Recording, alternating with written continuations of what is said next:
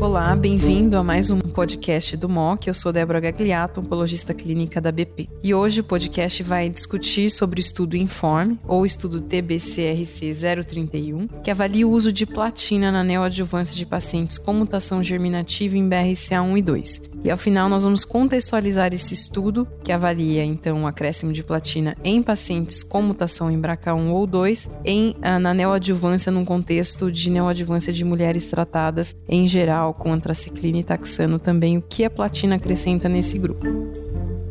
Então, esse estudo informa, um estudo recentemente publicado, é um estudo de fase 2, randomizado, multicêntrico, que compara as taxas de resposta patológica completa, definidas como doença sem doença invasiva ou doença in situ axila negativa, após cisplatina neoadjuvante ou doxorubicina neoadjuvante em pacientes portadoras de mutação germinativa em BRCA, estadio 1 a 3, receptor uh, HER2 negativo e tratadas no cenário neoadjuvante. Foram 118 mulheres randomizadas nesse estudo de fase 2. É só importante a gente contextualizar que esse estudo ele foi uh, desenhado baseado em um racional de um estudo previamente publicado no JCO, um estudo que chamou muita atenção e, e alardeou muito na época, em 2010, que era um estudo que avaliou em mulheres portadoras de mutação germinativa em BRCA1 e 2 e tratadas no contexto neoadjuvante a resposta patológica com diferentes agentes citotóxicos. Então esse estudo ele avaliou em uma corte de pacientes tratadas na neoadjuvância e identificou que resposta patológica completa, por exemplo, com AC no estudo foi em torno de 20%, resposta com CMF neoadjuvante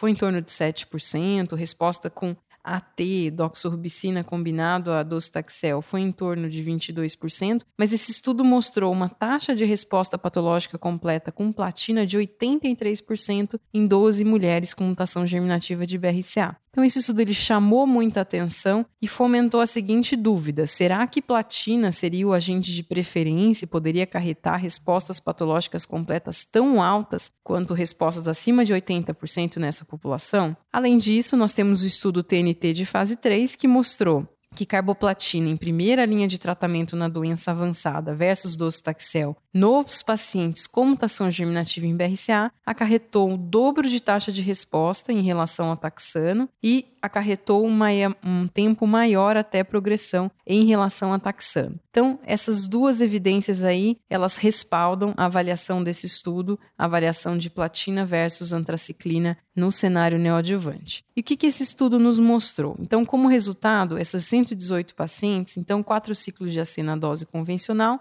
ou quatro ciclos de platina seguido de cirurgia. Desfecho primário, resposta patológica completa. O estudo observou uma taxa de resposta patológica completa de 26% nas mulheres que fizeram AC versus apenas 18% nas mulheres que fizeram platina. Essa diferença persistiu inclusive no grupo de mulheres com câncer de mama triplo negativo, que foi de 28% com AC versus 22% para platina. Foi ainda mais acentuada em pacientes com câncer de mama receptor hormonal positivo HER2 negativo, em que PCR com a AC foi de 21% versus 6% com cisplatina apenas. Portanto, esses estudos mostram que platina não é de forma alguma superior em relação à antraciclina em mulheres com mutação de BRCA e não, re, não é, replicou os dados do estudo antigo publicado em 2010 no JCO. De forma clara, platina ela deve ser usado com parcimônia em mulheres com mutação de BRCA 1 ou 2. Nós sabemos que nos estudos que avaliam platina em acréscimo antracíclico e taxano, no subgrupo portador de mutação germinativa em BRCA 1 e 2, Há sim um aumento de PCR com acréscimo de platina,